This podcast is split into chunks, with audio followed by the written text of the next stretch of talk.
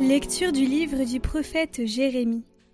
Voici venir des jours, oracle du Seigneur, où je conclurai avec la maison d'Israël et avec la maison de Juda une alliance nouvelle. Ce ne sera pas comme l'alliance que j'ai conclue avec leur père, le jour où je les ai pris par la main pour les faire sortir du pays d'Égypte. Mon alliance, c'est eux qui l'ont rompue alors que moi j'étais leur maître, oracle du Seigneur. Mais voici quelle sera l'alliance que je conclurai avec la maison d'Israël quand ces jours-là seront passés, oracle du Seigneur. Je mettrai ma loi au plus profond d'eux-mêmes, je l'inscrirai sur leur cœur. Je serai leur Dieu, et ils seront mon peuple. Ils n'auront plus à instruire chacun son compagnon, ni chacun son frère en disant Apprends à connaître le Seigneur, car tous me connaîtront, des plus petits jusqu'aux plus grands, oracle du Seigneur. Je pardonnerai leurs fautes, je ne me rappellerai plus leurs péchés.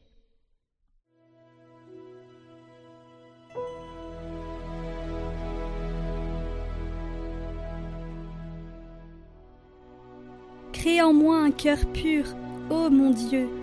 Crée en moi un cœur pur, ô mon Dieu. Renouvelle et raffermis au fond de moi mon esprit. Ne me chasse pas loin de ta face. Ne me reprends pas ton Esprit Saint. Rends-moi la joie d'être sauvé. Que l'Esprit généreux me soutienne. Aux pécheurs, j'enseignerai mes chemins. Vers toi reviendront les égarés. Si j'offre un sacrifice, tu n'en veux pas. Tu n'acceptes pas d'holocauste. Le sacrifice qui plaît à Dieu, c'est un esprit brisé.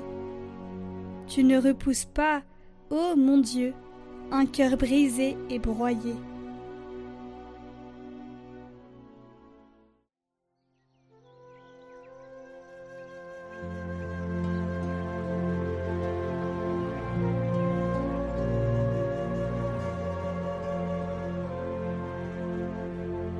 Évangile de Jésus-Christ selon Saint Matthieu.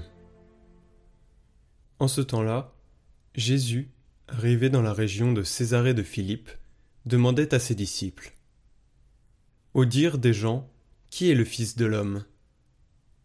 Ils répondirent Pour les uns, Jean le Baptiste, pour d'autres, Élie, pour d'autres encore, Jérémie ou l'un des prophètes. Jésus leur demanda et vous, que dites-vous? Pour vous, qui suis-je? Alors Simon-Pierre prit la parole et dit Tu es le Christ, le Fils du Dieu vivant. Prenant la parole à son tour, Jésus lui dit Heureux es-tu, Simon, fils de Jonas. Ce n'est pas la chair et le sang qui t'ont révélé cela, mais mon Père qui est aux cieux. Et moi je te le déclare Tu es Pierre et sur cette pierre je bâtirai mon Église. Et la puissance de la mort ne l'emportera pas sur elle. Je te donnerai les clés du royaume des cieux. Tout ce que tu auras lié sur la terre sera lié dans les cieux, et tout ce que tu auras délié sur la terre sera délié dans les cieux. Alors, il ordonna aux disciples de ne dire à personne que c'était lui le Christ. À partir de ce moment, Jésus commença à montrer à ses disciples qu'il lui fallait partir pour Jérusalem, souffrir beaucoup de la part des anciens, des grands prêtres et des scribes, être tué, et le troisième jour ressusciter. Pierre, le prenant à part, se mit à lui faire de vifs reproches. Dieu t'en garde, Seigneur, cela ne t'arrivera pas. Mais lui, se retournant, dit à Pierre Passe derrière moi, Satan. Tu es pour moi une occasion de chute. Tes pensées ne sont pas celles de Dieu, mais celles des hommes.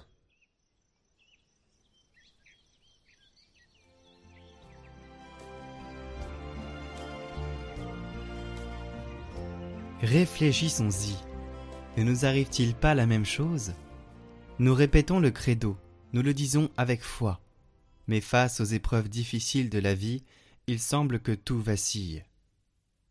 Nous sommes appelés à protester auprès du Seigneur en lui disant que ce n'est pas juste, qu'il doit y avoir d'autres voies, plus simple, moins fatigante.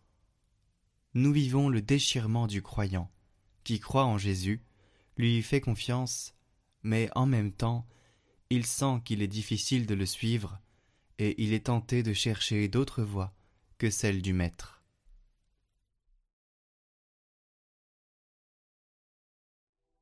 Petite histoire de Saint Jean-Marie Vianney. Si nous comprenions bien ce qu'est un prêtre sur terre, nous mourrions non pas de peur mais d'amour. La vie de Saint Jean-Marie Vianney est toute renfermée dans cette phrase. Connu comme curé d'Ars, Jean-Marie Vianney naît le 8 mai 1786 près de Lyon. Ses parents sont des paysans et lui font prendre dès son enfance le chemin du travail des champs, si bien qu'à l'âge de 17 ans, il est encore analphabète. Grâce aux enseignements maternels, cependant, il connaît par cœur beaucoup de prières et mène une vie profondément religieuse. Je voudrais conquérir de nombreuses âmes. Pendant ce temps souffle en France le vent de la Révolution. Jean-Marie fait sa première confession à la maison et non pas à l'église, grâce à un prêtre réfractaire qui n'a pas juré le serment de fidélité aux révolutionnaires.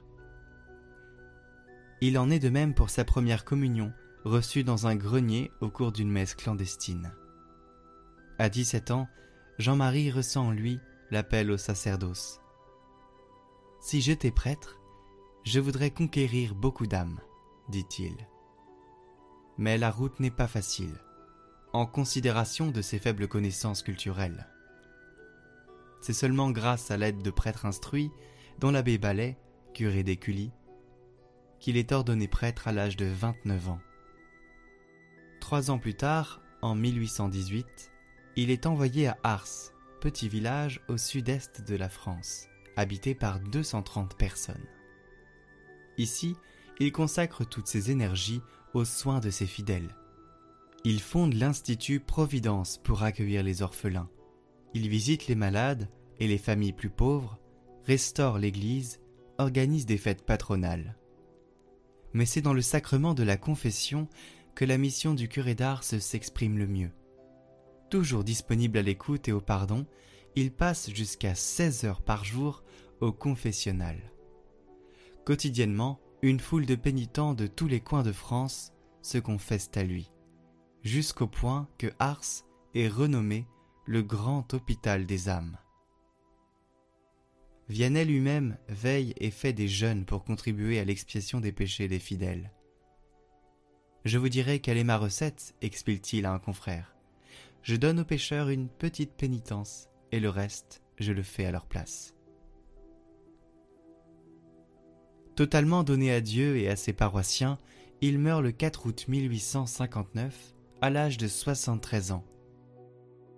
Sa dépouille repose à Ars dans le sanctuaire qui lui est dédié et qui accueille chaque année 450 000 pèlerins. Béatifié en 1905 par Pie X, Jean-Marie Vianney est canonisé en 1925 par Pie XI, qui en 1929 le proclame patron de tous les curés du monde.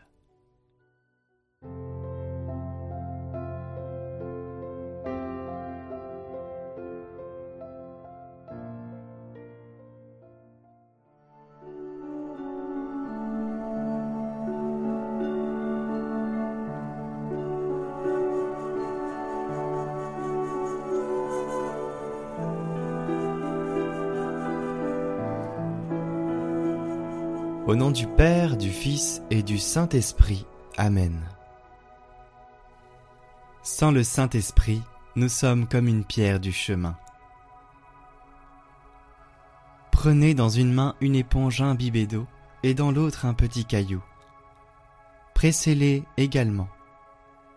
Il ne sortira rien du caillou, et de l'éponge vous ferez sortir l'eau en abondance. L'éponge c'est l'âme remplie du Saint-Esprit. Et le caillou, c'est le cœur froid et dur où le Saint-Esprit n'habite pas. C'est le Saint-Esprit qui forme les pensées dans le cœur des justes et qui engendre les paroles dans leur bouche. Ceux qui ont le Saint-Esprit ne produisent rien de mauvais. Tous les fruits du Saint-Esprit sont bons. Quand on a le Saint-Esprit, le cœur se dilate, se baigne dans l'amour divin. Il faudrait dire chaque matin Mon Dieu, envoyez-moi votre esprit qui me fasse connaître ce que je suis et ce que vous êtes. Ainsi soit-il.